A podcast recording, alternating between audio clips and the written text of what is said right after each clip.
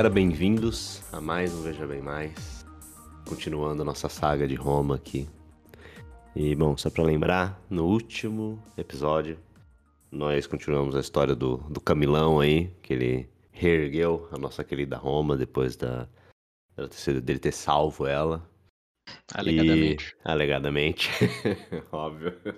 Também foi no período lá que, né, se perdeu todos os registros de Roma até então, por causa do incêndio, como a gente falou. E, bom, nesse período dele aí também teve a, a, a Peble, né, ganhou mais direitos, muitos mais direitos. Inclusive o direito de ter um representante como cônsul, entre outras coisas. Uhum. Uh, Roma cansou de brigar entre si e resolveu brigar com os outros.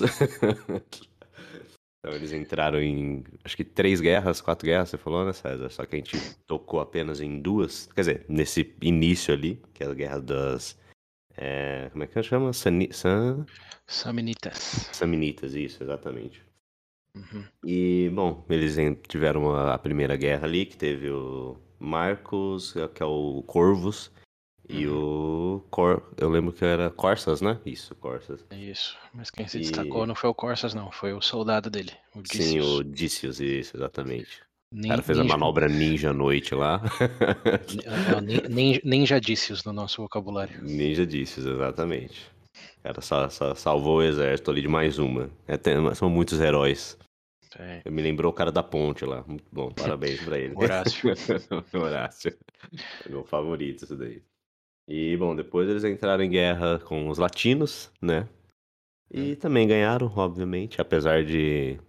Bom, pra gente agora, a gente até brincou no episódio passado que falou, né? Puf, coitados, achando que vão bater de frente com Roma, mas pra época, no momento lá, eles até que tinham um exército bem parecido. Era espelho um do outro. Era espelho um do outro, exatamente. Mas perderam. É, mas tiraram, tiraram o ninjadício do, da história romana. Ah, é verdade. Isso foi uma, uma grande é... perda. Teve a, a, prof, a, profecia, não, né? O sonho que eles tiveram lá. Uhum. E se um exército perdesse o. Se um exército. Se um cap... Como é que é? Se um comandante perdesse o exército, o outro exército tinha que perder o seu comandante. E disse. É isso aí. Isso foi de base, tadinho. Morreu. Isso só uma, um complemento aí. Também é bem parecido com a história do, dos 300 de Esparta, que o Leonidas, o Leônidas, hum. teve o sonho de ou Esparta perderia um rei ou perderia a cidade para os persas. Então, hum. Então, ele se sacrificou no, na batalha lá de 300. Hum, é verdade, né? não lembrava disso. É, que aconteceu alguns anos antes, acho que 50, hum. não foi mais de 100 anos antes da, dessa desse acontecimento em Roma, não. São várias inspirações narrativas aí. Uhum, como sempre. É.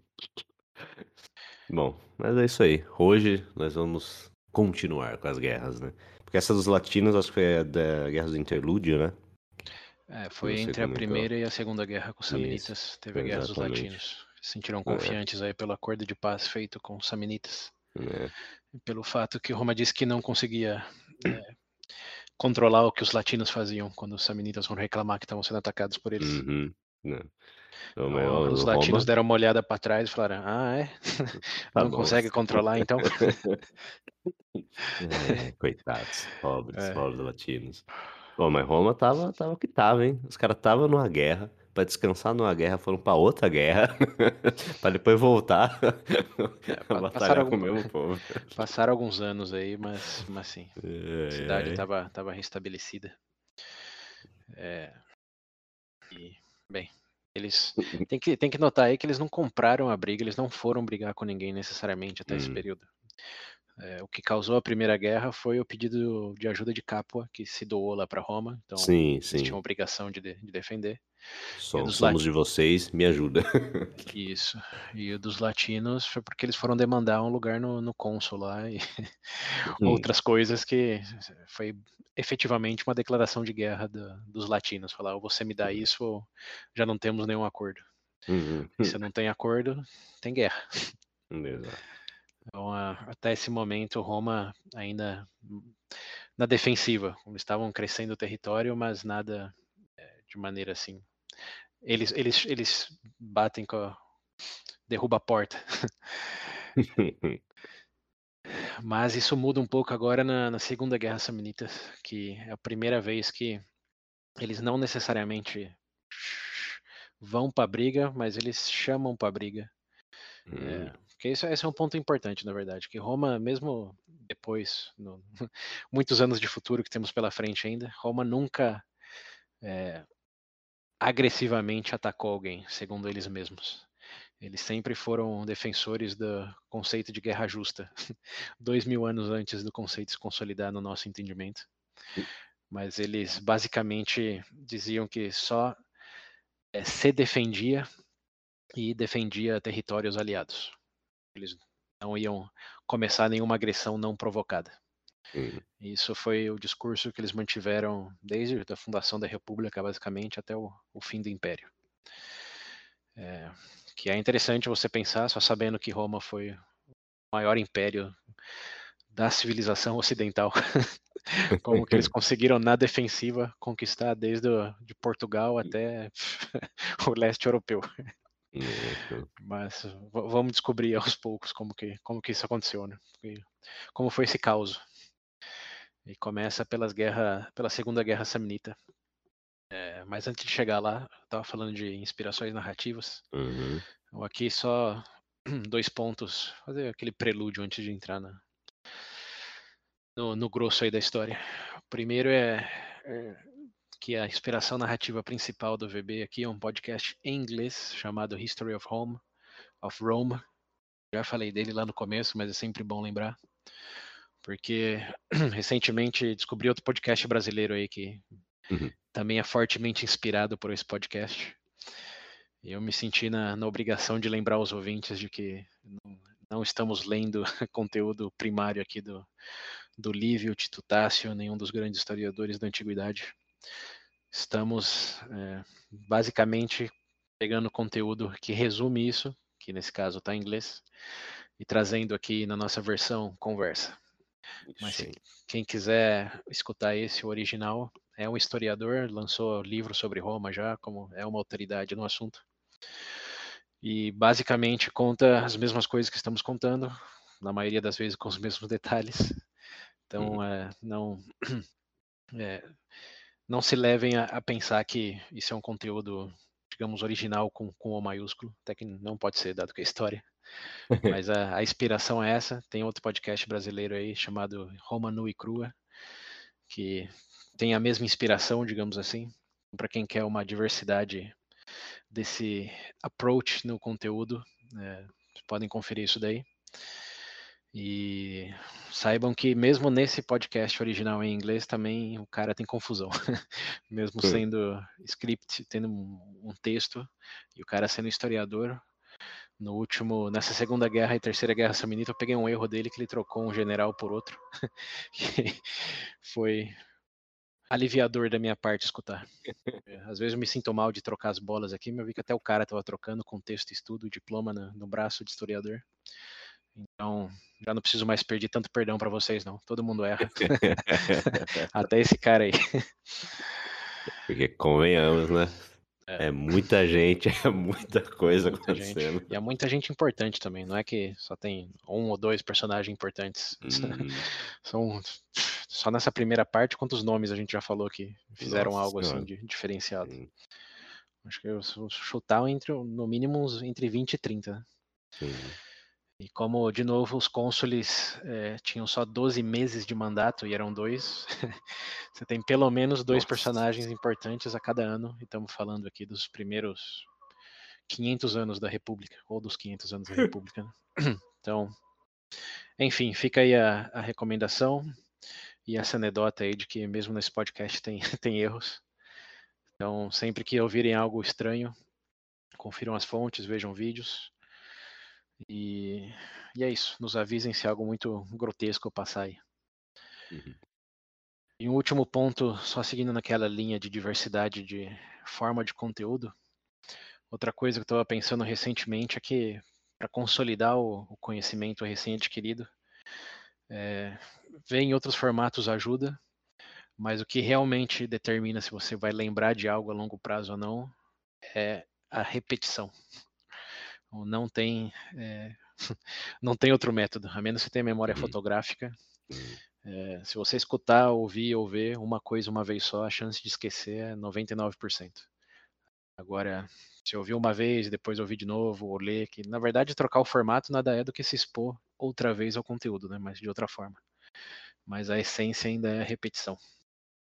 Eu estou dizendo isso porque depois de escutar essa parte da, das Guerras Samnitas, parte 2 e 3, depois de escutar, acho que pela oitava vez, a mesma coisa foi que eu me dei conta de algo que eu não tinha escutado nas outras sete vezes. E foi aí que caiu a ficha, que eu realmente senti que entendi o que aconteceu ali. Que, como que agora a engrenagem começou a, a funcionar. Hum. Na oitava vez de escutar a mesma coisa. então, obviamente, não, não precisa chegar nesse ponto, mas é, minha comentário é repetição é chave. E se alguém quiser testar os próprios conhecimentos aí, só tenta contar para alguém mais a história. E ao, hum. ao replicar isso para alguém, você vai se forçar a acessar essa memória e aí vai ver que o que realmente aprendeu e o que não. Então fica o desafio aí. Pega um, um amiguinho, um parente, alguma coisa e fala. Já ouviu falar dos sete reis de Roma? Vem cá. Aí, é, fica o desafio. Vamos ver se depois, provavelmente só escutou uma vez, né? Se depois de ter escutado uma Sim. vez, vai lembrar do, do que realmente aconteceu. Eu escutei umas duas, três e tem coisa que eu já esqueci. E se confunde, né? Então é, isso. Enfim, comentários tangenciais, mas para todo mundo que escuta aqui, tá claro para mim que tem um interesse em aprender mais e, e reter esse conhecimento de certa maneira. Então, escute duas vezes e eu garanto que a chance de sucesso é maior. Essa é a dica.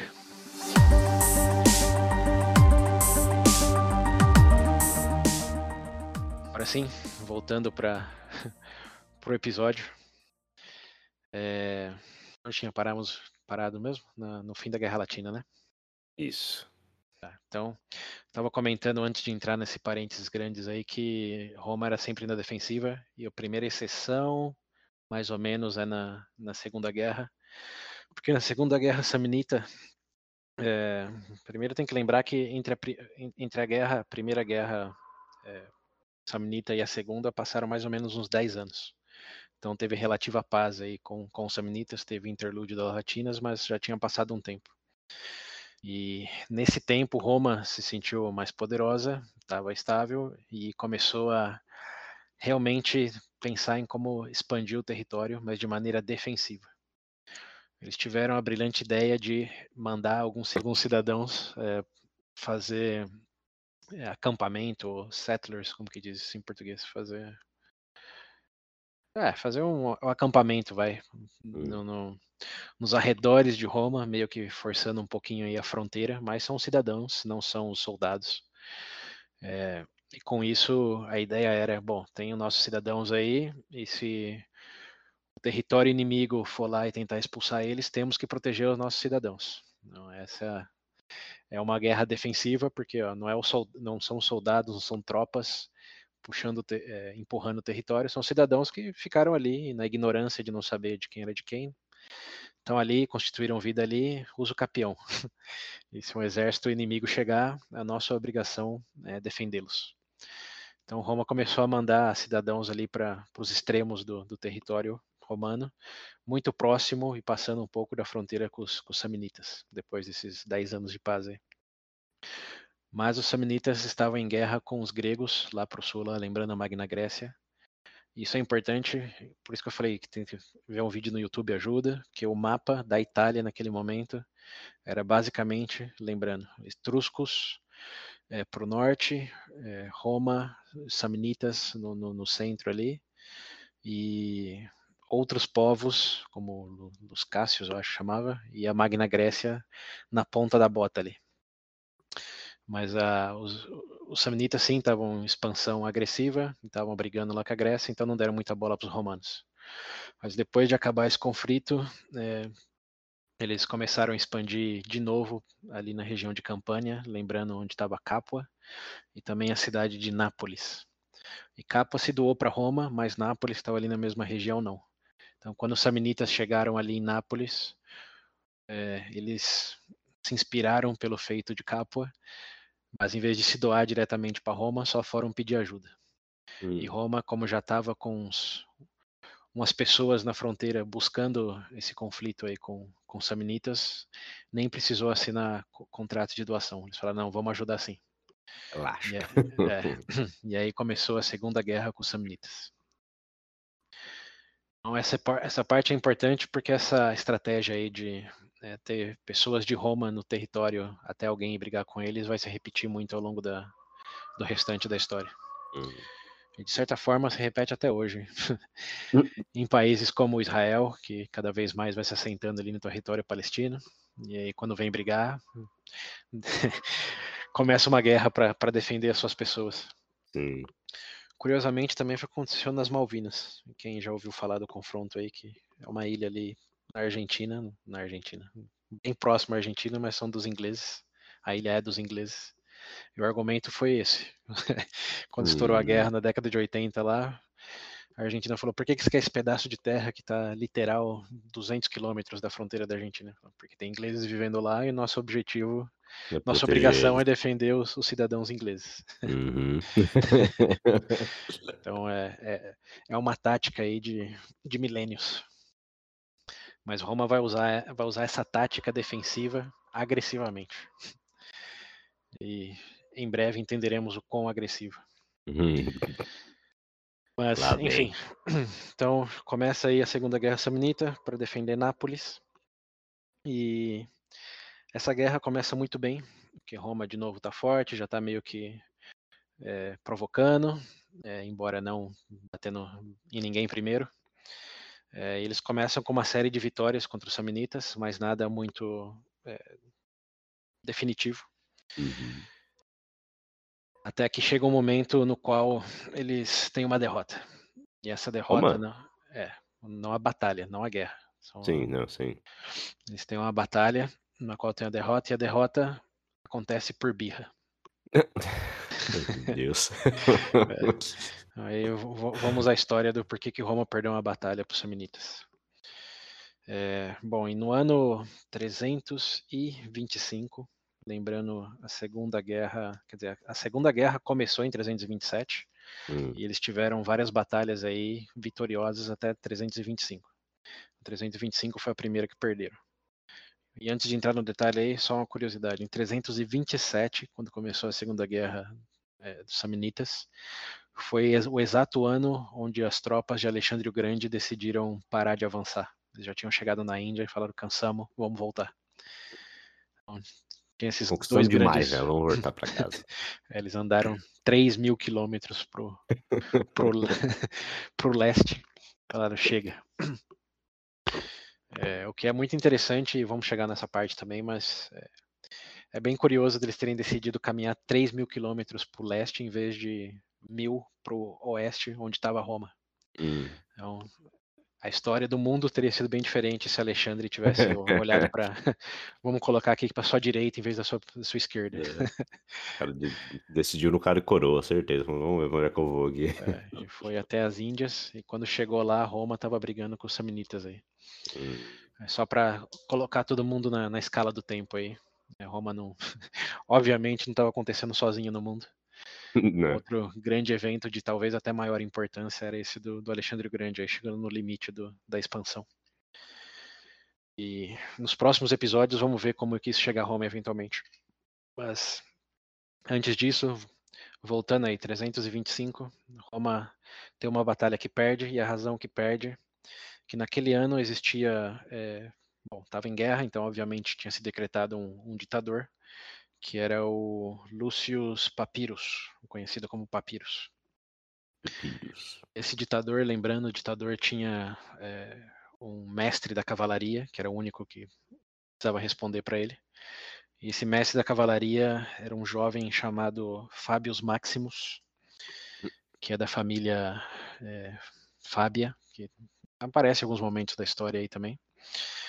Mas ele era um jovem com muitas ambições, e foi para o lugar lá do para Samnium, onde ia ter estava o confronto com com uma tropa saminita, mas durante, antes do início desse confronto, lembrando que existia todo o ritual lá de, de obter os auspícios dos deuses, e o ditador Papyrus é, tinha, tinha feito algo errado, aí não tem detalhes, como alguma coisa não saiu bem no ritual, ele teve que voltar para Roma para fazer o ritual de novo. É, quando ele, enquanto ele ia para Roma, ele falou para o Fábio: fica quieto aí, vou fazer o ritual e depois a gente ataca. Porque era importante ter os alpices antes de decidir se atacava ou não, ou como atacava. E isso faz lembrar a história lá do Manlius, lembra o Manlius? Que pediu para não atacar enquanto ele não tivesse dado a ordem. Uhum. Chuta o que aconteceu enquanto o Papyrus voltou para Roma e deixou o general jovem ambicioso dele lá sozinho. Ah, não. lá foi. O Fábios viu que os Samnitas, é, porque os Samnitas sabiam que o, o Papyrus tinha, que é o ditador, lembrando, tinha voltado para Roma. Uhum. Então eles relaxaram, falaram, ah, enquanto não tem o, o, comandante, eles não vão fazer nada. E o Fábios, vendo isso, falou, é hora da surpresa. Foi lá e atacou e ganhou. É, realmente destruiu todo o batalhão, a tropa saminita, e ganhou aquela batalha para Roma. E enquanto isso, é, quando o Papyrus voltou, ele, viu que o que tinha acontecido, estavam todos celebrando. Em vez de ficar feliz e se juntar na festa, o que ele fez? Seguindo os passos do Manius, decretou a prisão imediata do, do Fábios. Hum disse que, apesar da vitória, ele tinha colocado é, o exército em risco e Roma em risco porque não tinha se aliado com os deuses antes de tomar a decisão hum. que tomou. Hum. Nisso, obviamente, assim como no caso do, do Manlius, os, os soldados se revoltaram é, e começaram uma rebelião.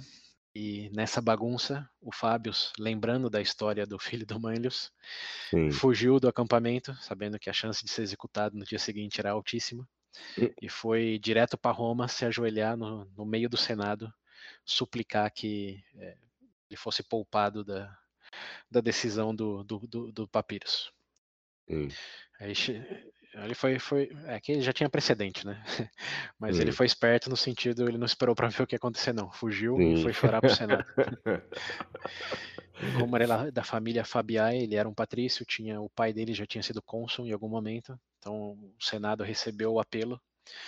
E enquanto eles estavam ouvindo é, essa súplica do Fábio, o Papiro chegou no Senado também e começou a xingar todo mundo, chutar cadeira, que era inadmissível essa desobediência e que ele, como ditador, tinha que impor disciplina referenciando explicitamente o Manlius como um, uma virtude a ser seguida. Uhum. Essa é, é, como o Estado, o exército romano tem que ser, com disciplina e não com é, rebeldia, independente do resultado que essa rebeldia traz para Roma.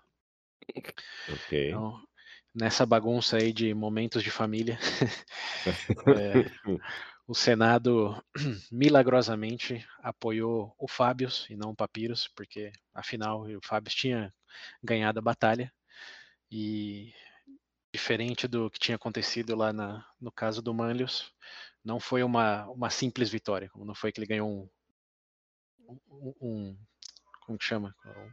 Um, um, um a um o conflito, hum. não, o duelo, não foi um duelo. Ah, sim. Ele efetivamente ganhou uma batalha, onde uhum. dizimou toda uma tropa do, do exército saminita.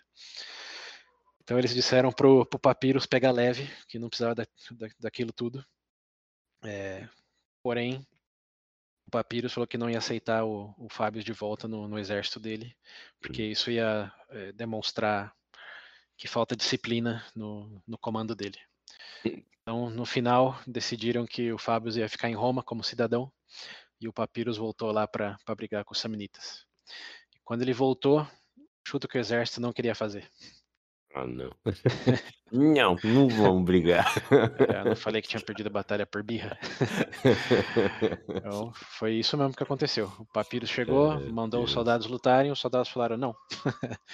não, não. se você está punindo quem ganha a batalha, por que, que vamos obedecer? Você agora. Nossa e lembrando, senhora. ele não era um mero soldado, é, como filho do, do Manlius, ele era o, o general da cavalaria, uhum. comandante da cavalaria. Então ele tinha autoridade, ele ganhou a batalha. O, o, o Papyrus não, não conseguiu convencer os soldados de que ele tinha feito a coisa certa, porque naquele contexto era basicamente birra Sim. dele uhum. de, de, não querer ser desobedecido e não ter e não poder ter sido vanglo, é, vangloriado pela vitória. Ele não ganhou nada, hum. foi o foi o Fábio que ganhou. Então, os soldados cruzaram os braços e efetivamente jogaram a toalha. E aí Roma perdeu. O braço entra no chão. Uh -uh, não. e Roma efetivamente perdeu a batalha para os Samnitas nessa, nessa ocasião.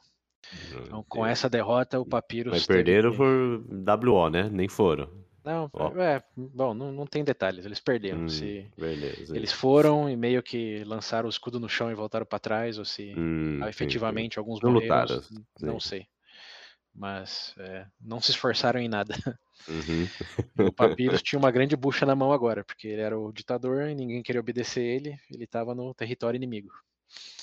Então, no momento de redenção, ele começou a é, se aproximar individualmente de cada soldado e se desculpar, reconhecer que ele tinha pegado pesado com Fábios e começar a dizer da importância que era agora lutar por Roma é, dado que eles já estavam ali, que o inimigo estava ganhando confiança, eles não podiam, nesse momento, jogar toalha. E, surpreendentemente, ele conseguiu. Os soldados reconheceram que ele estava é, se desculpando, que tinha feito cagada, e num virar da mesa, os soldados voltaram a lutar efetivamente por ele e ganharam de todos os samnitas ali na, na região. Hum. E o... Que história bonita. É, e o Papyrus, segundo a minha fonte, que leu a fonte primária, é, é registrada no, no, nos livros lá do, do Tito Lívio, do, do Lívio como um, um grande herói de Roma, e não como um, um grande bebê birrento. Apesar desse capítulo aí. Foi uma fase só, foi uma fase. É, então Roma aí efetivamente ganha dos Samnitas. É, e os samnitas propõem um outro tratado de paz, mas Roma aí, como já estava se sentindo mais confiante, já estava é, melhor estruturado, etc., eles impuseram termos bastante abusivos nos samnitas. Como não foi um só, ok, já não vamos mais batalhar, foi não vamos mais batalhar, mas eu quero todo o seu território, quero não sei quantos centenas de quilos de ouro, quero é, cavalgar nos homens fortes em vez de usar meus cavalos, como foi nessas linhas. E os samnitas é, foi, foi, extremamente abusivo e os samnitas é, não aceitaram. E não foi porque eles não eram razoáveis, foi porque uhum. Roma meio que estava esnobando quão, quão irrazoável era o que eles estavam pedindo.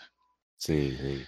E esse foi o maior erro de Roma nesse momento, porque quando você perde e oferece a paz, você já, já oferece meio que com, com certo rancor.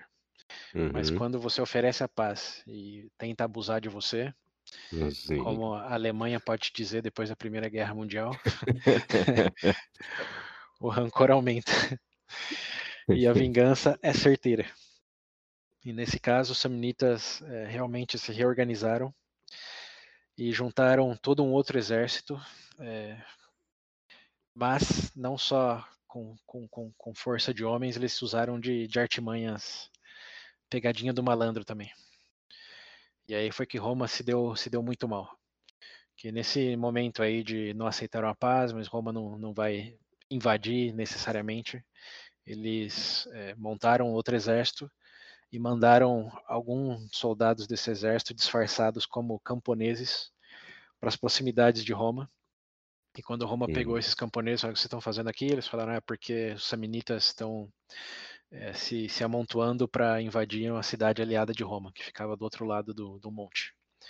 Eles, todos os camponeses que eles pegaram diziam, diziam a mesma coisa, que eles estavam indo para lá porque os samnitas estavam é, na, na região onde eles costumavam criar o, os gados, ovelhas, o que seja.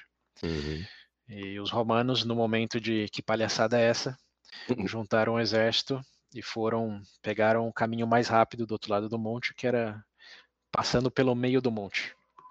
E existe uma passagem lá chamada é, Garfo de Caldini, que é basicamente o formato de um olho, assim, fininho no começo, aí se expande e depois fino no final.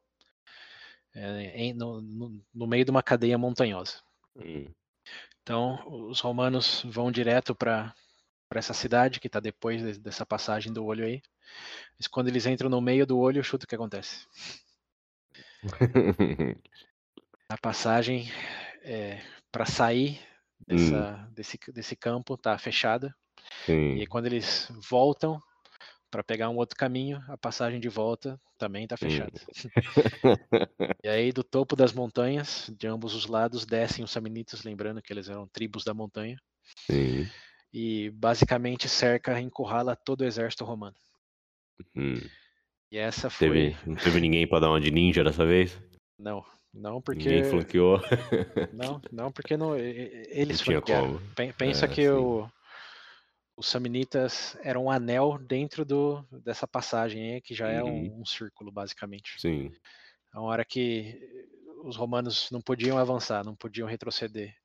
E tanto para um lado quanto para o outro tinha o um exército Samnita, hum. que ia se fazer. Já era.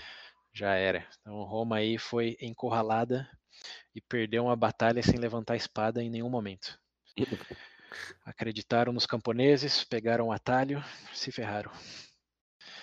E aí acontece algo interessante, porque o líder do, é, do, do, exército samnita não sabia exatamente o que fazer com os romanos. Falou, ok, agora eu peguei, mas e agora? Agora? O, que, o, que, eu faço com todo esse exército? O que a gente faz?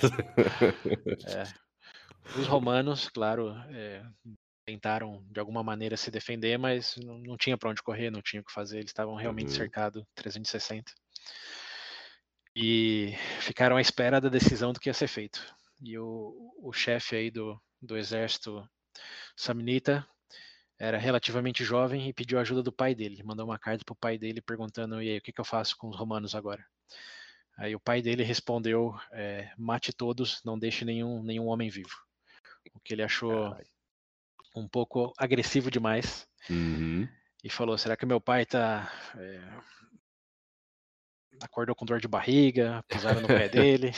É de mau deixa, fala, deixa eu perguntar de novo. Aí ele mandou o emissário de novo, fala, fala per, per, tem certeza? Pergunta assim, é, tem certeza, sim ou não? Mandou o bilhetinho. Aí o pai dele mandou de volta a resposta, não, é, a ação correta é liberar todos com vida e se tornar um amigo é, do, do, da República Romana, demonstrando clemência e é, boa fé, digamos. No, no, Nossa, uma mudança drástica de uma para é. outra. Aí ele viu isso, ficou mais confuso ainda e falou pensário, sabe o que? Traz o meu pai, em vez de trazer a mensagem do meu pai. Não entendendo nada. É, ele foi lá, pegou o pai dele, e o pai dele falou que não tinha entendido nada errado, nem dor de barriga, nem ter escutado Bob Marley no outro dia. Hum. Ele falou: o que eu quis dizer é que realmente só tem duas opções, que é ou ser clemente e tentar amizade com Roma, ou destruir todos e garantir que eles não vão poder recuperar as forças por um bom tempo, é, dando superioridade aos samnitas e possibilitando até a invasão uhum. deles para Roma. Eu falei, é 8 ou 80, não tem, não tem o que fazer aqui. E o filho dele, sabiamente ignorando toda a sabedoria do pai, disse: não, tem que ter um terceiro caminho. E o terceiro caminho dele foi é, liberar os romanos, mas hum só liberar depois de humilhá-los de uma maneira que naquela época era considerada pior do que a morte. Hum. E essa maneira era o equivalente. A, lembra quando jogava ping-pong na escola e perdia de zero? O que que fazia? Passar embaixo da mesa. É, essa era a punição humilhante do, dos samnitas por romanos. Eles botaram uma. É, fizeram o equivalente a uma mesa com, a, com as lanças do exército samnita hum. e os romanos tinham que passar debaixo das lanças. Hum. E isso era uma humilhação indigna, porque o propósito de um soldado era ou ter a vitória ou morrer batalhando, né? Como Valhalla, Valhalla vibes. Sim.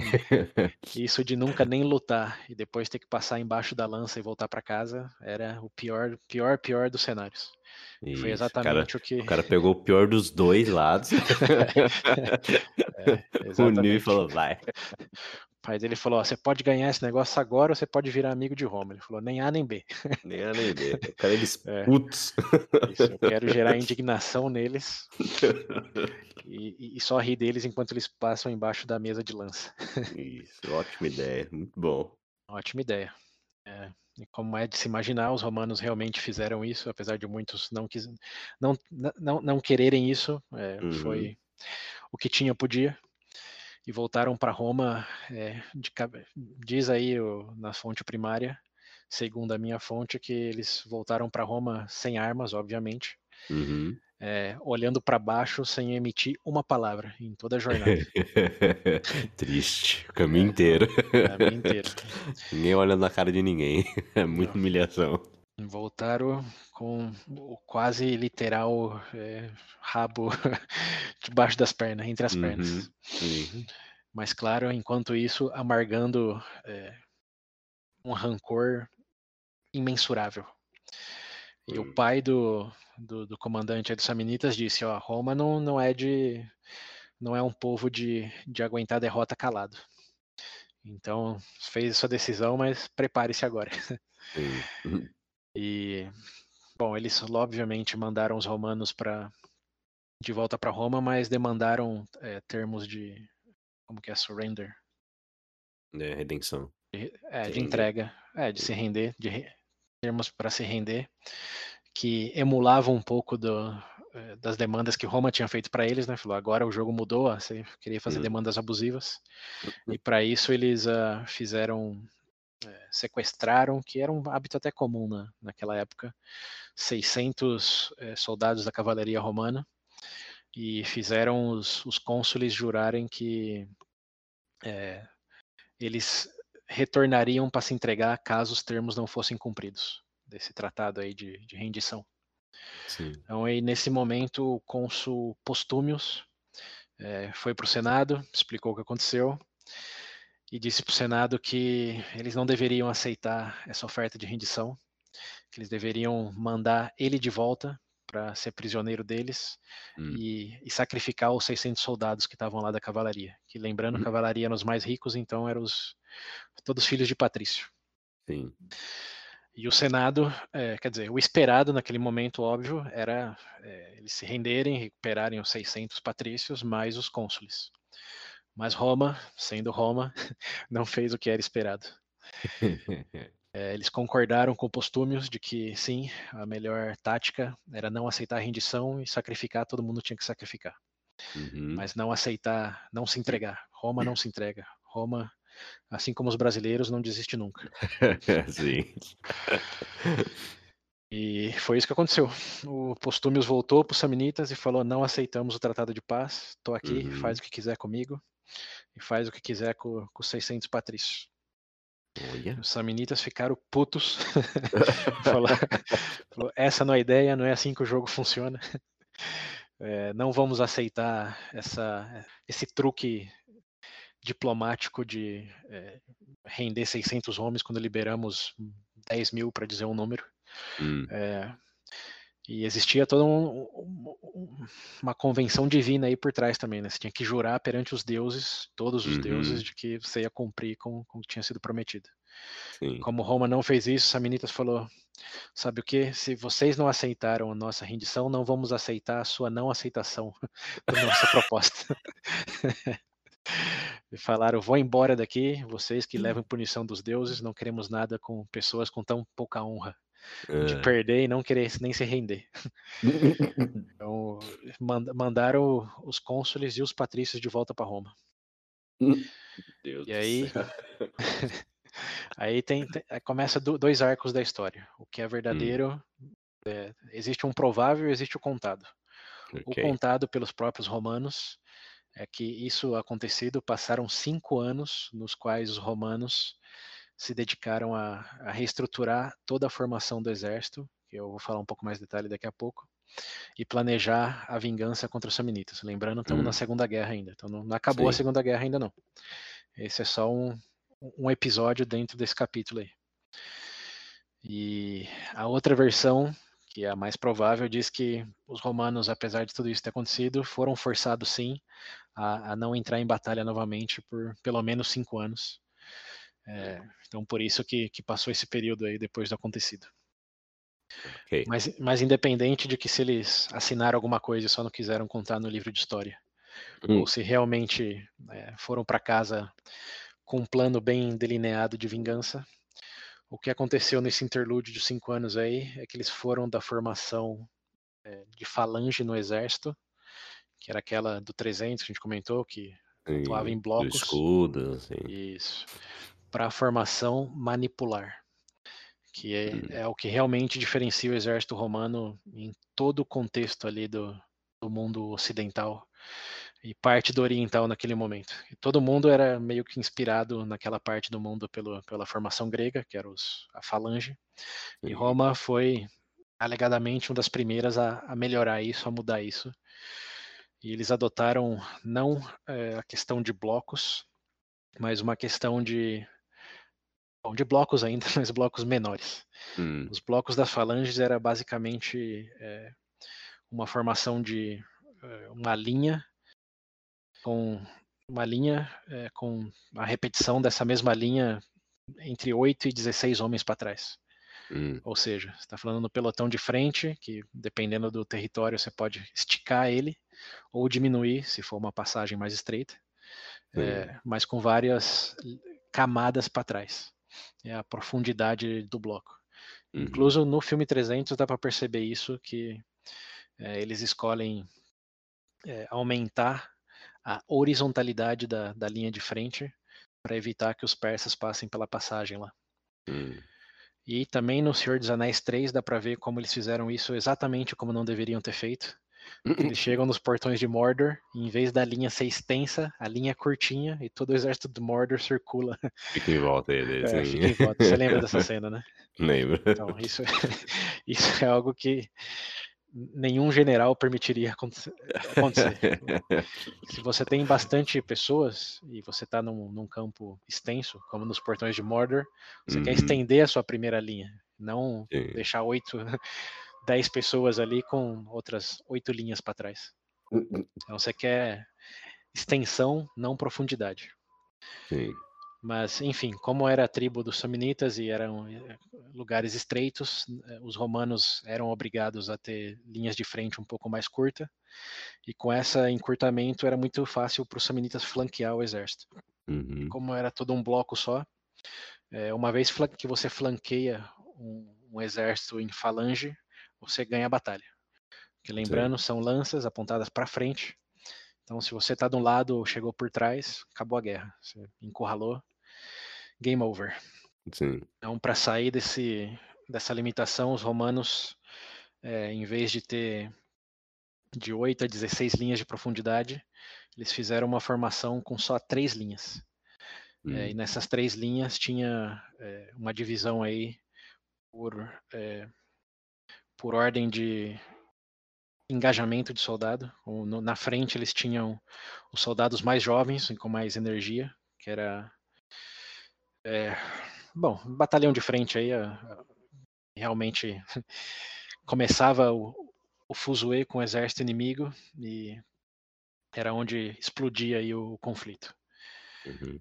A segunda linha era do já é, soldados um pouco mais experientes, que estavam assim, no, no, seu momento prime, digamos assim, que eram soldados entre acho que 24 e 40 anos, os primeiros eram entre 16 e, e 23, então bem bem adolescentes mesmo. Né? A segunda linha Novinhos já eram, ainda. É, o segundo já eram os adultos, por assim dizer. E na terceira é, estavam soldados é, mais maduros e experientes, 35 para cima, ou 40 para cima, que eram os triares. Então eram três linhas e a última chamava triare. E tinha até um ditado lá de que às vezes para resolver um, uma situação você tinha que chegar até o triare, como só se resolve no triare isso em teoria, não era para o Triário entrar em combate. Hum. explode com a energia lá no, nos, nos, novos, que acho que era é, um, Hatiti, tem um nome em, em, latino que eu não estou lembrando bem. É, uhum. Depois tinha a segunda linha, que era os Principates, que era esse do que realmente gastou energia, agora eles entram para acabar com a guerra. Sim. E o, a terceira linha era somente era quase que uma reserva, assim, de, ok, se realmente não conseguir, o exército vai estar tão cansado e quem sobrou são os mais experientes do exército romano. Então, sim. eles realmente resolveriam Vão finalizar, isso. sim. É, e o número para isso daí era é, mais ou menos mil homens jovenzinhos, mil homens no seu prime time e só 600 ou 500 do lado maduro. Então o Maduro era sim. realmente menor e só em última opção. É, e também tinha uma questão de é, eles se formavam, isso é difícil explicar em áudio, mas tem vídeos no hum. YouTube aí que vocês podem ver que explicar mil vezes melhor do que eu. Mas a formação não era em bloco um do lado do outro, era em blocos menores, com linhas menos profundas, hum. mas estilo um tabuleiro de damas. Ou de xadrez, sabe? Que eles se, se intercalam um com o outro. Hum. Então não é que ficava é, três pelotões como em fila indiana. Ficava um pelotão e o outro pelotão na direita ou na esquerda daquele pelotão. Então, hum, se o hum, pelotão sim. da frente precisasse recuar, ele tinha espaço para recuar. Se os ah, pelotões sim. de trás precisassem avançar de maneira repentina, eles podiam avançar, não tinha ninguém na frente. Eles, é, pensa num tabuleiro de dama ou de xadrez com a intercalação de cores. Sim, sim. Essa era a formação dos romanos nesse momento. Hum. Nas falanges, não. As falanges era, era bloco, linha indiana total. Não tinha esse espaço. E eram linhas de. eram blocos de até 16 linhas. Então só pensa na, na contingência de pessoas que você tem uhum. é, para se mover de maneira rápida, principalmente se for flanqueado ou para trás. É, nessa situação. Não, não tinha como, perdi a guerra. É. Agora, com essa nova estrutura manipular, que em latim significa alguns, eles conseguiam ter essa agilidade aí para mandar pelotão da frente para trás, de trás para frente, virar para direita, virar para esquerda, retroceder, enfim. Era muito mais ágil e tinha uma estratégia muito mais imbuída aí de né, quem são os primeiros a entrar em combate, quem são os segundos, quem são os terceiros, e claro, é, tinha também a cavalaria que ia nas, nas asas, na lateral e é, lateral direita e esquerda. Uhum. E a uhum. cavalaria, lógico, protegia os flancos e também avançava contra o inimigo né, para tirar a formação deles. Sim. Então essa, de maneira assim bem, bem simplificada, é, era a nova formação dos romanos, formação manipular, e isso garantiu uma agilidade é, que eles não tinham durante essa primeira fase aí, da primeira guerra saminita e essa primeira parte da segunda. Mas claro, é, isso demora um tempo para implementar, então esses cinco anos aí faz sentido para reestruturar e treinar todo mundo isso. E foi o que alegadamente aconteceu nesse período aí. Entendido? É, entendido. Então, muito bem. Essa também é conhecida como a terceira fase do, do exército romano. Ele tem Sim. quatro fases ao longo da história. A primeira é a fase meio bárbara lá do Rômulus, que era uhum. basicamente salve quem se puder, bate no peito e vai para cima. É, o melhor vença. É. A segunda, é, que se eu não me engano, foi o. É, quem que era? O, o, o neto do, do, do Pompilius. Era Márcio o nome dele? Acho que era Márcio. O neto hum. do Pompilius que, que implementou a formação de falange inspirado pelos gregos. Sim. Nossa, ficou por muitos anos. Sim, então. por séculos. Uhum. Mais ou menos é, 250 anos. Ah, não, mais ou menos 200 anos. Porque isso Sim. foi que a época da monarquia foi 500 e alguma coisa, agora estamos em 340. Então, mais ou menos uns 200 anos essa formação de falange. E essa manoplar, ela fica é, também por uns 200 anos, de 340 até a reforma de um cara chamado Mário. E isso está, é, bom, obviamente 200 anos para frente, mas é a última fase do exército romano aí. Como na, okay. Nas formas de transformação do Freeza, é, o exército romano não está na sua forma final ainda. Sim, ok. Falta é, mais uma. Essa é a penúltima, é a penúltima. Mas já está bem melhor que antes e é a mais diferenciada da região ali. Sim. Todo mundo usava alguma versão do exército grego ou era meio que bárbaro e ia para cima sem, sem muita organização. Sim. Os romanos foram os primeiros que juntaram o melhor dos dois mundos, agilidade e organização. Hum, boa. E eles também, lembrando, isso eu comentei num outro episódio aí, acho que é, foi o da, da invasão de Veios, se eu não me engano. Os hum. romanos eram muito diferenciados em sua logística. Eles não ganhavam guerra simplesmente pela estratégia ou força dos homens. Eles ganhavam principalmente com planejamento é, para a batalha. Eles passavam muito tempo é, garantindo que eles tinham acesso a recursos, a água, que tinha pasta para cavalaria, é, que eles faziam as fortificações de maneira correta. Eles basicamente faziam um esforço para ganhar a guerra antes da guerra começar. Sim, preparo, igual o Batman. Isso, exato. E não, não só pro lado deles, como pro lado do inimigo também. Como não só eles uhum. queriam garantir pasto para cavalos deles, eles botavam fogo no pasto do exército, que eles sabiam Sim. que é onde o exército adversário eh, faria acampamento. É, eles bloqueavam, desviava o rio para o adversário não ter água, enfim. Uhum. Eles ganhavam com logística, é, não com, com força da batalha embora isso okay. era importante também. Uhum. Mas tem até um ditado que diz que é, como amadores pensam em táticas, profissionais pensam em logística. Os romanos pensavam em logística. Muito bom. Então, com isso. Funcionou. A, é, funcionou. Alinhado aí a, a, essa estratégia também de militar, é, deu, deu tudo certo e eles conseguiram é, reformular isso daí. Então aí é, começa fechando esse parênteses aí do exército, e de novo, por favor, vão lá no YouTube, vários links aí na referência, tentem visualizar isso para ver o quão incrível é. é. E vai fazer muito mais sentido também, mesmo em áudio aqui para os próximos episódios. Então, martela esse, esse conhecimento aí. É, mas bem, continuando agora, voltando para os Samnitas lá. Depois desses cinco anos, é, os romanos decidiram marchar contra os samnitas hum. e perdem. Com essa estratégia nova? Com essa estratégia nova. Mas era a estratégia que acabou de sair do forno. Eles treinaram é, entre eles, então, mas foi, falando, foi o primeiro combate. Foi o primeiro combate. E perderam. Isso foi em, em 315. Lembrando, a primeira, hum. a segunda guerra começou em 327. Sim. Já estamos em 315 e os romanos Estão perdendo ainda. Hum. é... E bom, eles perdem, não tem muito detalhe da, das, do, do, porquê aí. Uhum. Não tem muito uhum. detalhe das batalhas, mas eles perdem. E eles começam a, a, a voltar pro, pro planejamento. Eles mudaram o exército, mas tem alguma coisa faltando ainda.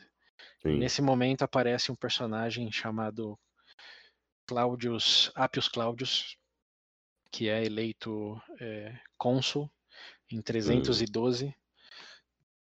É, cônsul não, perdão, ele é eleito censor em, em 312 e já começa a fazer um, uma baguncinha ali, é, hum. decretando elegível só ao Senado amigos dele.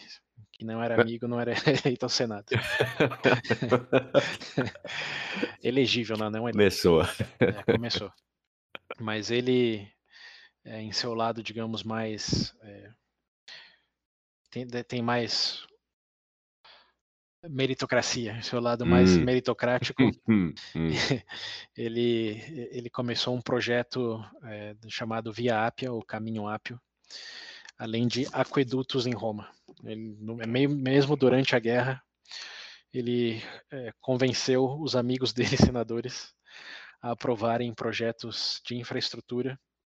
Ele via como essencial para fortalecer a logística de Roma. Então essa Via Ápia é algo que você pode caminhar lá como turista em Roma até hoje. É uma estrada que vai é, de Roma até Capua, que está lá na região de Campânia, que a gente falou no episódio passado. Hum. E é uma estrada de 600, 800 quilômetros, alguma coisa assim. É, é um bom caminho e eles fizeram de uma maneira extremamente bem feita do ponto de vista engenharia civil. Uma estrada que, que escoa água para as laterais, é, que tem bastante amplitude. É, como é uma obra de engenharia assim de estamos falando que 312 anos antes de Cristo que está lá até hoje. Então obviamente foi foi muito bem feita e deu um acesso a Roma naquela região ali que é, basicamente virou é, o conflito para o lado deles, porque agora eles podiam mover soldados, suprimentos e equipamento de maneira extremamente rápida é, do centro de Roma para Capua, que estava do lado da, da região dos Samnitas ali, Samnium. Uhum. Então, com essa construção da, da Via Ápia, é, Roma começa um pouco a virar o jogo, já começa a ganhar algumas batalhas, já começa a ter mais êxito. Uhum. E esse êxito é tão é, explícito que os samnitas começam a ficar com medo e chamam os amiguinhos do norte para ajudar. Nesse momento, em 312, a Etrúria, lembra da Etrúria? Etruscos lá para o norte. Uhum. Ponto de interrogação, é, interrogação não, exclamação. Eles entram no confronto também.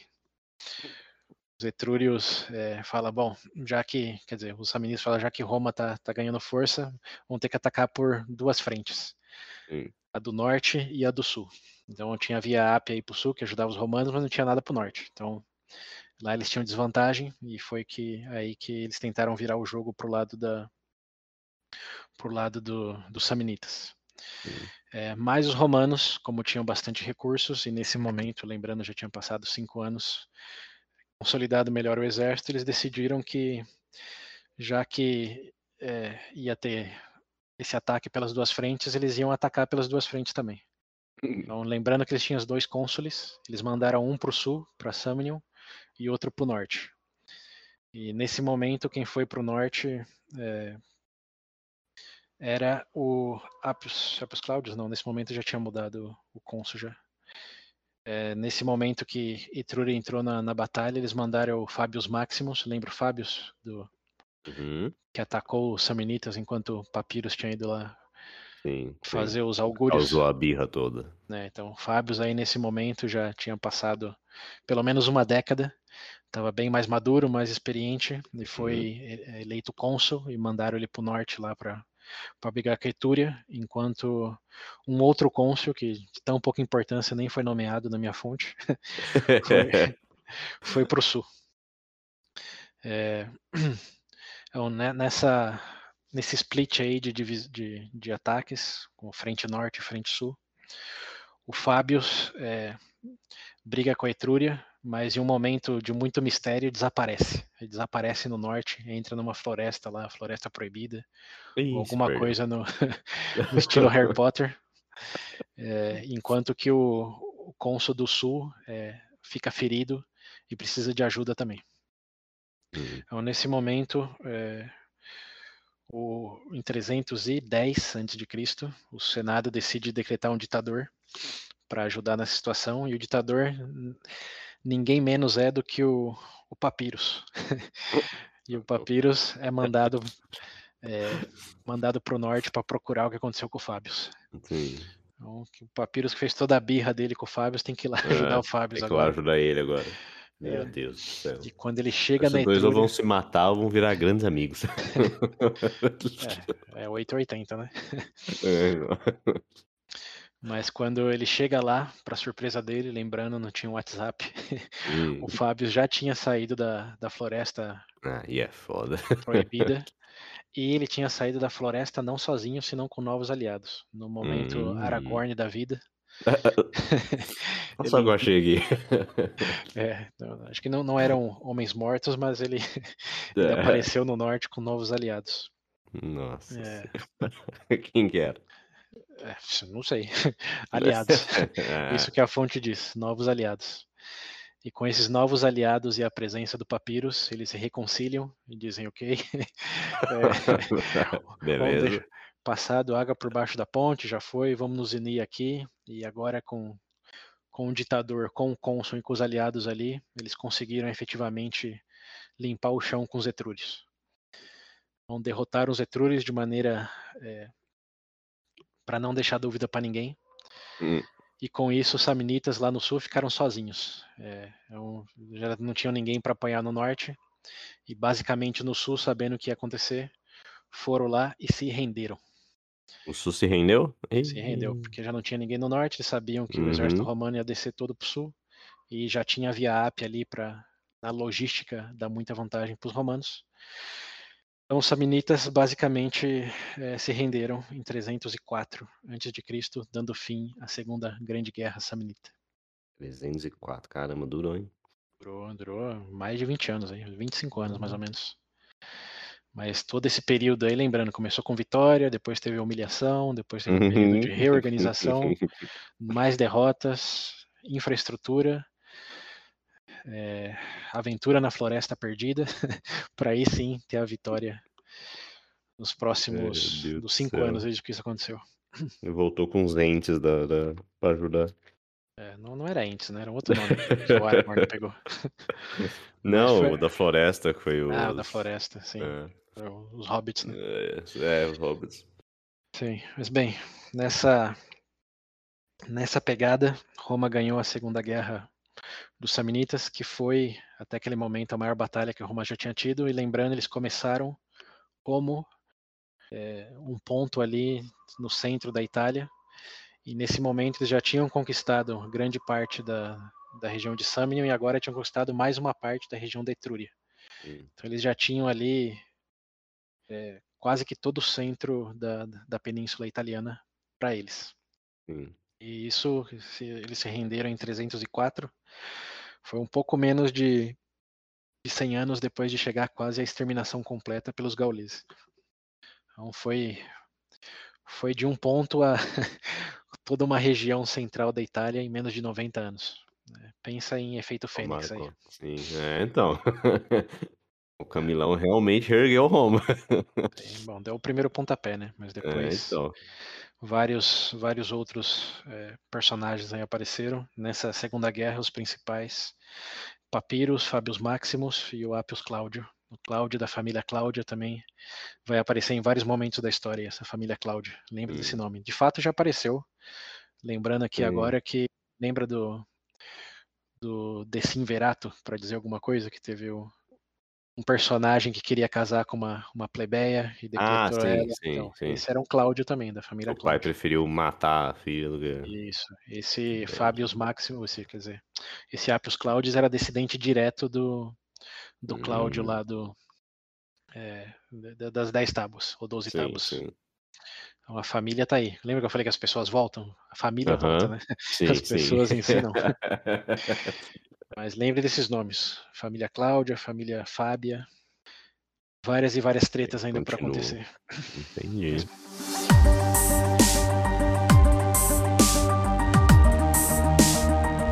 Chegamos foi então o final da Segunda Guerra. Segunda Guerra. Ok. É. Roma bem, bem mais forte, exército remodelado, tudo aparentemente é, nos trilhos. Uhum. Porém, lembra que eu falei que tinham três guerras, né? Esse é o fim da segunda. Então, claramente alguma outra coisa aconteceu. e lá vem. O que aconteceu nessa segunda guerra é, foi basicamente os samnitas, agora na posição de Alemanha após a Primeira Guerra, hum. se sentirem amargurados com a rendição que fizeram e se incomodarem fortemente com o fato de que Roma estava expandindo cada vez mais suas colônias. Roma já estava fazendo isso antes da segunda vitória. Sim. E agora, com a segunda, eles começaram a colocar a colônia muito mais nas bordas do, do território, é, ao ponto dos samnitas se enfurecerem tanto em 298, ou seja, é, basicamente seis anos depois da. Uhum. É, quatro, oito anos depois do eles se renderem, para eles declararem guerra novamente a, a Roma. Não aguentaram Essa, os. É até a terceira vez, né? terceira vez é o charme, vai, vai dar, vai dar. É. Exatamente. Falou, agora é, chega disso. E declararam guerra, é, declararam guerra a Roma em 298. Então, em 298, Roma é, de novo prepara um exército contra os Samnitas é, e atacam eles nas regiões de, de, de Samnium, com dois cônsules, aí já não tem ditador, lembrando o Papyrus foi o último. Uhum. E esses cônsules é, é, o Fabius Maximus, uhum. e entra aí um, um personagem que, que, da família que já apareceu, que é o Publius Dícius, mas é o Publius uhum. Dícius Júnior agora. Uhum.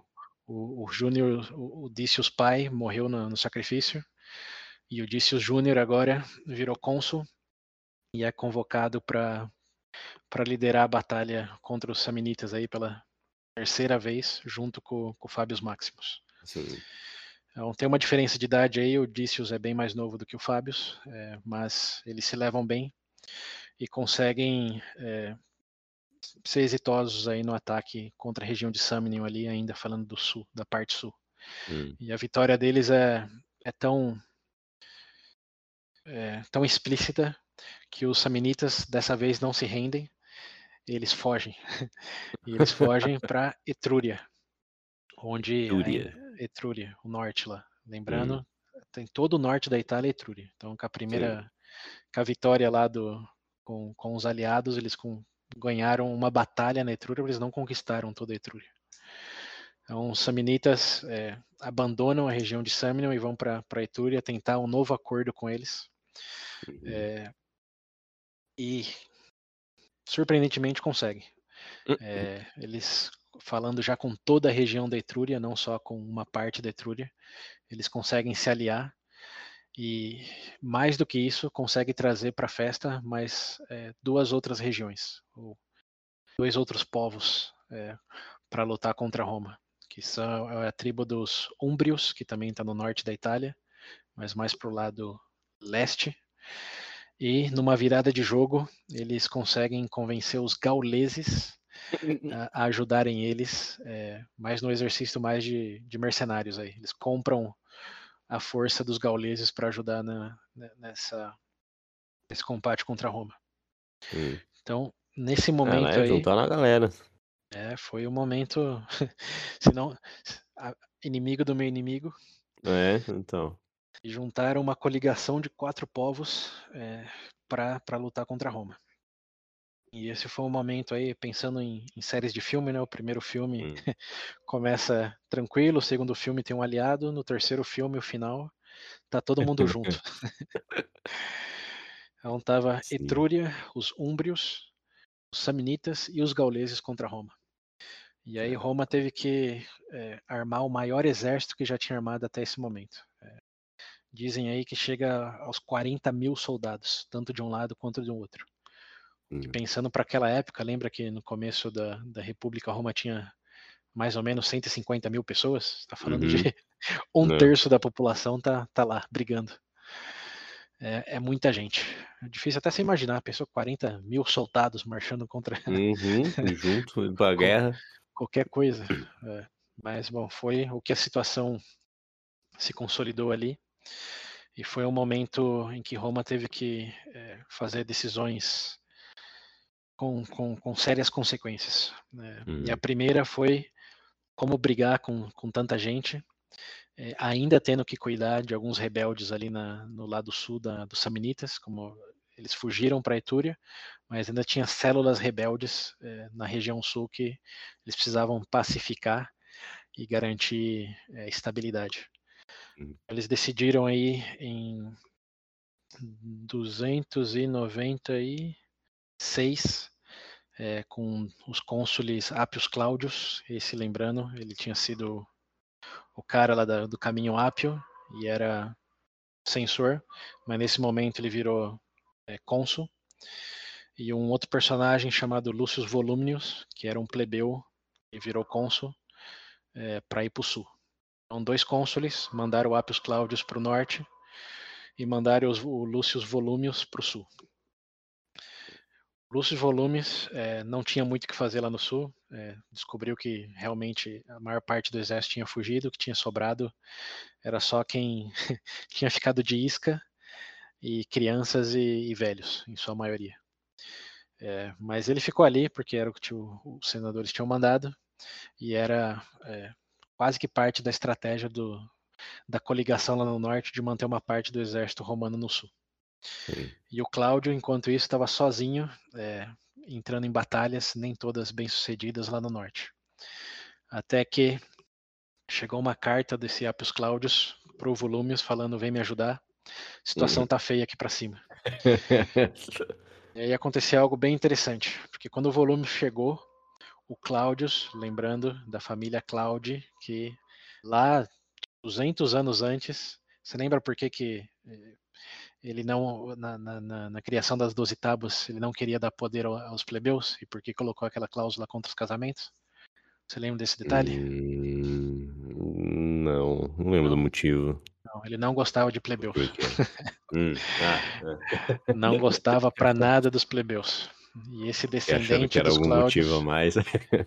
é, esse descendente do Cláudio seguia na mesma linha do Kiko, de gentalha a Hum, gentalha. sim. E Quando viu que o Volumius estava chegando para ajudar ele, ele disse: Não, o que que você está fazendo aqui? Não preciso de ajuda de alguém como você.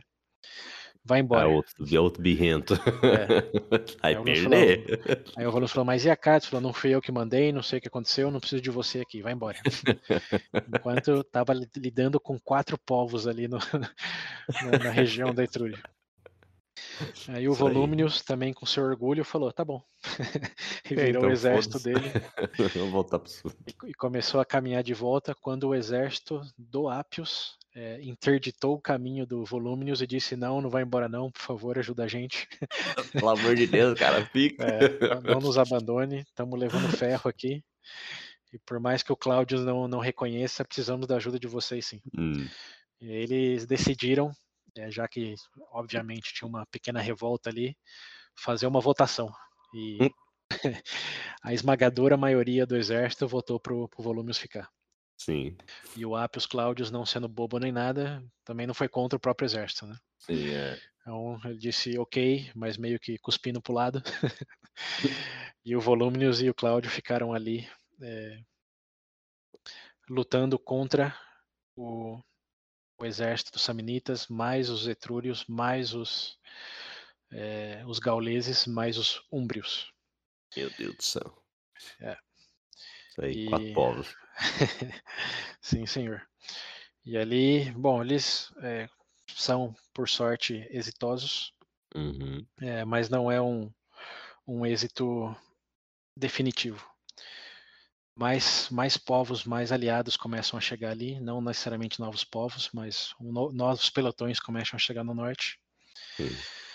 E enquanto isso, lá em Roma já tinha passado o período do, é, dos, dos cônsules, lembrando que era só 12 meses. Uhum. Então, Roma tem que eleger dois novos líderes. Em 295, eles escolhem eh, dois outros cônsules, que é, lembrando, estamos em 96, era o Appius Claudius e o Lúcio Volumius. Hum, Em 95 vira a chave de novo, e é agora o Fabius Maximus, aquele mesmo Fabius Maximus lá de mestre da cavalaria, hum, e ele demanda que quem acompanhe ele seja o, o Dício Júnior. Eles Hum. já, já tiveram nessa mesma posição antes, então eles começam é, uma boa tabelinha sim. e falam só, só vamos entrar nisso de novo se a gente conseguir fazer essa parceria. E novamente, por alguma razão que eu também não entendi, eles mandam o Fábios pro norte e e o Dilcius pro sul. Provavelmente para assegurar ali que nada vai explodir novo no sul. Sim. Uhum. Não, a gente Mas dá da- muito bem. Manda cada um pra um lado, então. Você cuida daquilo ali, cuida disso aqui. Mas da mesma forma, o Dícios não tem muito o que fazer no sul Uhum. e o Fábios termina pedindo ajuda para ele no norte. E quando ele chega, o Fábios abraça ele em vez de mandar ele embora igual o Appius Claudius. Caralho. E ali, nesse momento, eh, tem a, a guerra final da terceira guerra, da terceira guerra samnita. Hum, Todos os povos que podiam se juntar em número de pessoas se juntam e os romanos também, eh, com os dois cônsules ali, mas eh, vários aliados, eh, juntam na batalha final de eh, Samnium e tem um embate contra todos. Ali é o momento todos contra todos, terceiro arco do terceiro filme. Não é nesse, não é nesse momento que junta os 40 mil homens. Eu falei é um pouco antes, mas é nesse momento que, que realmente chega nesse número 40 mil. E eles se dividem entre é, asa esquerda e asa direita, com o Uhum. Dícios levando a da esquerda e o Fábios levando da direita. Hum. É, e o Fábios, ele era mais experiente, já estava um pouco mais velho, escolheu uma tática defensiva contra é, o lado que ele estava guerreando. Sim. Enquanto que o Dícios, que era mais jovem, mais sangue nos olhos, decidiu uma tática mais agressiva. Então, O Dícios começou a atacar e é, não se deu muito bem, principalmente porque ele estava lutando contra é, o pelotão dos gauleses, que tinha tanta energia quanto ele, provavelmente hum. o melhor porte físico. E começou, começou um pouco a, a se dar mal com o que estava acontecendo. O exército, aí, a coligação dos quatro povos começou a avançar sobre o, o flanco dele. E o Fábios, no, no outro lado, estava só na defensiva, resistindo, tentando cansar o inimigo, sabendo que é, eles iam ter essa propensão a, a querer acabar com a guerra de uma vez só, quando ele sabia Sim. que manter a calma e deixar eles cansarem e partir hum. depois era a melhor estratégia. Mas lembrando, era mais tinha... experiente, né? São... Isso. Mas tinha 40 mil homens, então, obviamente, divide aí 20 mil para cada lado. Eles não estavam se falando. Como... Eles não estavam se falando, estavam Sim. quilômetros de distância um do outro. Não tinha um rádio ali para trocar estratégia. Exato. Mas, bom, o que aconteceu aí é interessante porque o Dício estava perdendo e o Fábio estava ganhando. É, mas eles não estavam conscientes de que estava acontecendo ao mesmo tempo. Hum, hum. Então, como o Odysseus estava é, perdendo e percebeu que estava perdendo, ele se inspirou pelos feitos do pai. Lembra que o pai dele fez?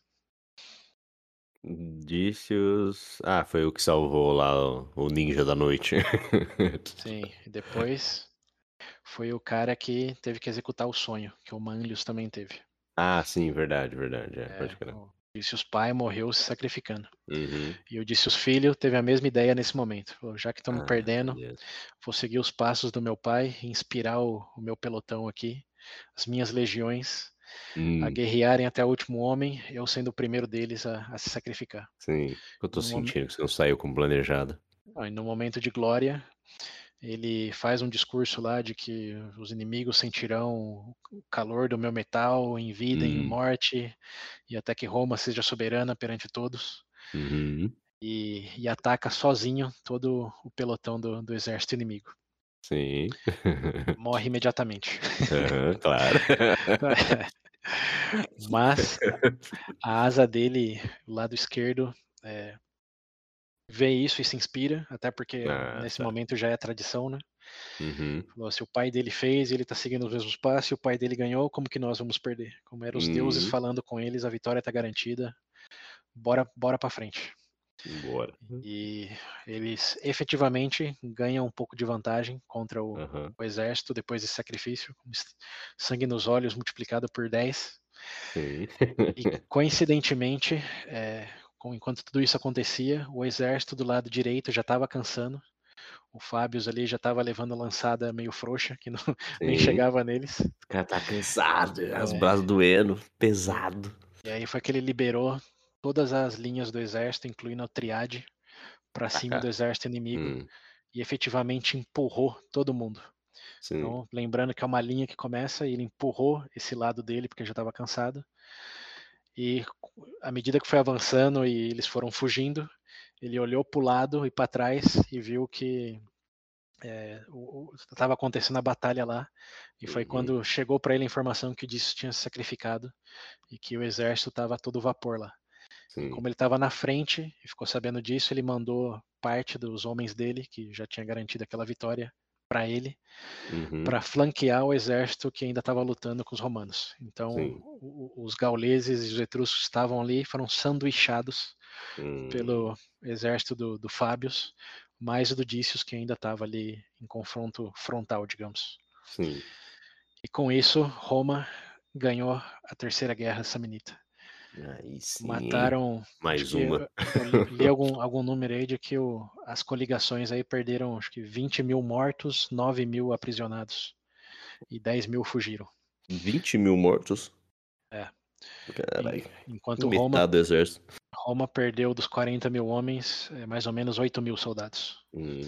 Então Roma, em definitiva, ganhou. Sim.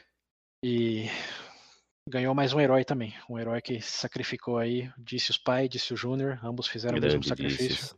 Que eu até aprendi recentemente, Parabéns. chama devotio em latim, ou devotio. Devotio. Que é o ato de sacrifício pelo, pelo exército. Olha só. Virou moda então mesmo. Deram até um nome pro ato.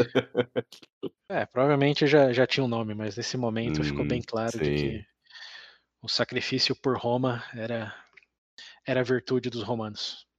Que bonito. Isso, sim, é bonito, é interessante, porque assim como em toda civilização, vamos chegar num ponto onde os romanos vão falar que a época de ouro de Roma foi essa. Hum. onde existia o devote, onde existia o sacrifício, existia a punição dos próprios filhos. que no fim da república vai virar, vai virar baderna. É. Ah, saudade da época que podia matar os filhos. É, época de ouro. Essa onde os filhos boa. se sacrificavam assim como os pais para ganhar a luta pelo exército romano. Ah, maravilhoso. É. Mas, enfim, em 290, 295 foi essa batalha aí. Uhum. É, eles ganharam e os samnitas continuaram brigando ainda, fazendo, tentando um last push assim até 290. Cara, mas efetivamente, né?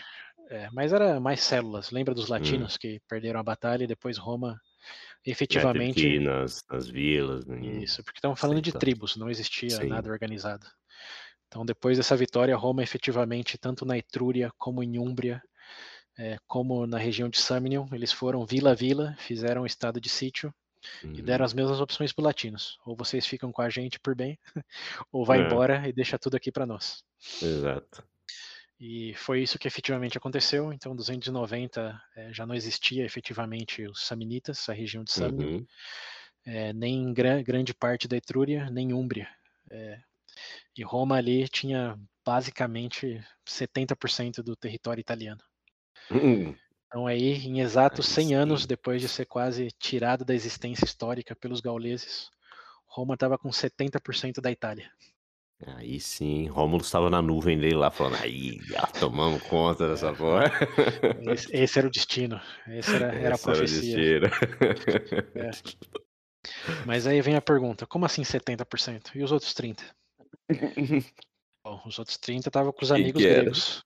Hum, é, então, Grécia, tá, até agora os gregos aí, não nada, estamos esperando é, eles então, nessa história aí. É porque eles estavam pro sul, e Roma não estava tendo treta pro sul. O mais sul que Roma chegou foi com os samnitas aí. Samnitas, sim. Agora que a região de Sam não era deles, é, terão problemas. Tanto eles como, como a região da Magna Grécia. A Grécia Mas... tava de boa lá, falou, caralho, os caras chegou aqui, virou é. vizinho já. Mas essa história vai ficar pro próximo capítulo. Que na nossa é. analogia lá com o universo Marvel, vai ser a era de Ultron. Vão, chegam os gregos. Chegam os gregos e gregos. Chegam, chegam com força. É, o... né? São os gregos. É, como eu comentei antes, não qualquer grego, senão que o primo do Alexandre o Grande.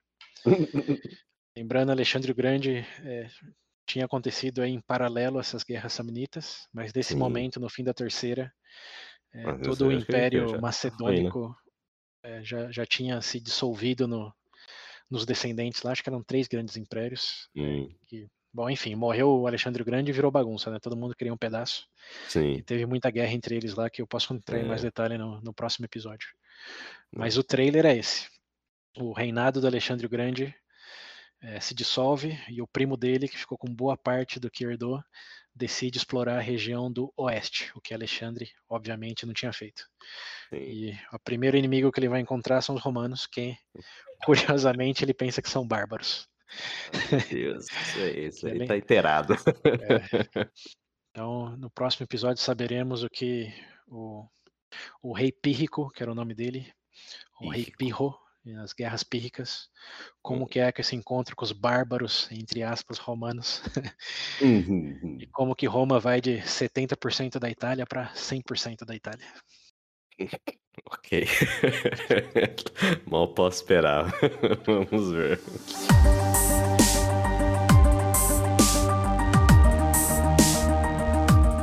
Romanos agora, firme e forte, entrando na, na real é, é, era de ouro aí. Exército Sim. reformulado, território conquistado. Porque com o território tem que lembrar também não é essa questão de terra, é uma questão de recurso, é uma uhum. questão de melhorar a logística deles.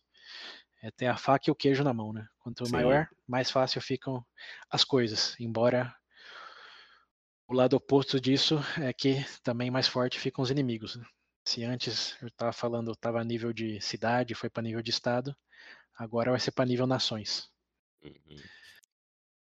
Bem, É, já saberemos melhor como tudo isso Acontece. Hum. Bom, então deixaremos pro próximo para continuar essa história. Sim, senhor. Em pensar que a gente quase falou do entramos na Segunda Guerra aí na no episódio passado, ia dar 3 horas de episódio. É, vamos vamos com calma aí para é. centralizar também um pouco melhor, porque se se misturar Saminita com grego, com Aí ferrou. com Úmbrio, já tá difícil lembrar, né. É, então, já tá difícil lembrar os nomes e o povo agora, imagina misturando É, todo não, eu mundo. eu eu eu já tive essa experiência e por É. isso estamos decidindo dividir um pouco aqui, por mais que o episódio seja muito mais longo ou curto que o outro, Sim, é, esse é um fi pouco mais curto. é, no final vai fazer sentido separar.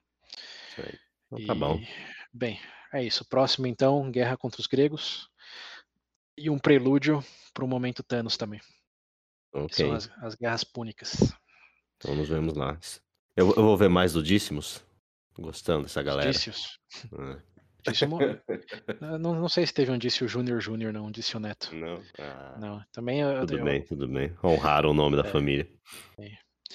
Mas outros grandes personagens vão aparecer, incluso aproveitando o o a tangente, Hum. Eh, um personagem importante nessa última guerra aí de 40.000 homens, eh, era um cara chamado Lucius Scipio, se eu não me engano. Scipius. É, e o importante é se lembrar só do sobrenome aí, Scipio. Lu. E o Hum. um Scipio participou dessa guerra aí dos dos Samnium, e foi essencial na vitória. Ele estava defendendo, se eu não me engano, o lado do Fábius, e foi ele que liderou o ataque na retaguarda, eh, dos gauleses, quando o Fábius, eh, viu Quando o Dícios É, morreu. depois que o Dício sacrificou. Então o Sim. obviamente, não foi lá ele, Uhum. mas o quem liderou esse ataque aí pela eh, pela retaguarda do exército aí. inimigo foi foi Scipio. E ele Uhum. que, em definitiva, garantiu a vitória de Roma, eh, por esse flanco aí que o Dício estava liberando, o lado esquerdo, digamos assim. Então foi um Entendi. personagem importante, e esse nome aí, sobrenome Scipio, vai passar a ser cada vez mais importante daqui para frente. Ok. Se temos um Thanos de um la nota aí. se se se temos um Thanos de um lado, temos um Homem de Ferro do outro. Olha! É. Tá tá tá para ficar bom a história. Já tá boa, mas vai É, ficar melhor, é, garanto. então, isso aí. Toda boa série. Isso aí. Mas é isso, estimados. Por favor, novamente, assistam os vídeos no YouTube, vale a pena visualizar todos esses embates aí. E não deixem de conferir os detalhes aí para entrar ainda mais né, nessa história. Quanto mais detalhe conhece, como mais coisa vai entendendo, mais divertido fica a história. Sim, sim. Mas vai prendendo na mente também. Isso aí.